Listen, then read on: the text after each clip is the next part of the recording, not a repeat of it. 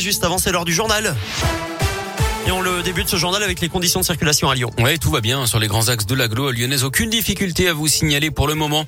À la une dans l'actu local, ce nouveau coup de pouce de la métropole de Lyon pour les producteurs de fruits. Une enveloppe de 82 000 euros supplémentaires a été débloquée après la vague de froid et l'épisode de gel d'avril dernier. De nombreux vergers avaient été endommagés, les abricots, les pêches, les cerises notamment. Cette aide qui vient compléter celle de l'État et de la région, elle devrait être versée très rapidement. Elle équivaut à 400 euros par hectare cultivé. 21 exploitations agricoles du Sud et de l'Ouest lyonnais devraient en bénéficier d'après le progrès, principalement à Irigny, à Charlie ou encore à Saint-Genis-Laval. L'hommage national aux soldats isérois tués au Mali, Maxime Blasco avait 34 ans. La cérémonie débutera à 16h30 aux Invalides en présence d'Emmanuel Macron. Les insignes de chevalier de la Légion d'honneur lui seront remis à titre posthume. Le président qui échangera également avec la famille du caporal-chef. Sa femme va d'ailleurs demander au chef de l'État de pouvoir l'épouser à titre posthume. Demain, un autre hommage lui sera rendu à Vars, en Isère, par le 7e bataillon de chasseurs alpins.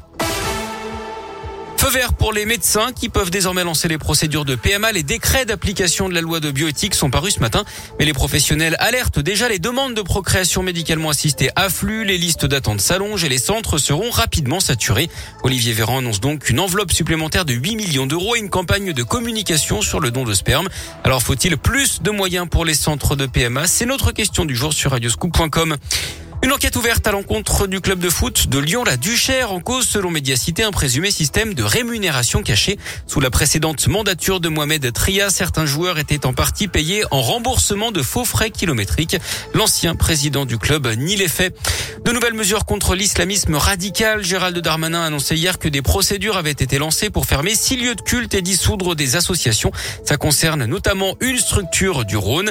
Ces lieux qui sont soupçonnés de faire de la propagande religieuse. 24 000 contrôles ont été réalisés depuis le début du quinquennat d'Emmanuel Macron. LR passe à l'offensive face à Éric Zemmour. Le député de l'Inde, Damien Abad, propose de débattre avec le polémiste. Il lui a d'ailleurs envoyé un courrier officiel. On rappelle qu'Éric Zemmour n'est toujours pas officiellement candidat à l'élection présidentielle.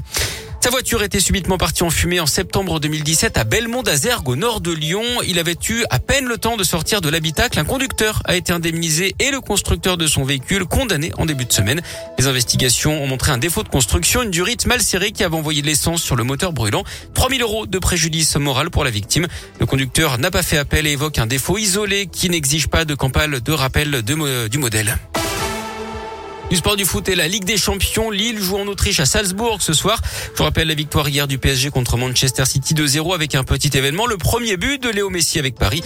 L'OL de son côté jouera demain à 18h45 contre les Danois de Brondby en Ligue Europa avant le derby dimanche soir face à Saint-Etienne, dernier de Ligue 1.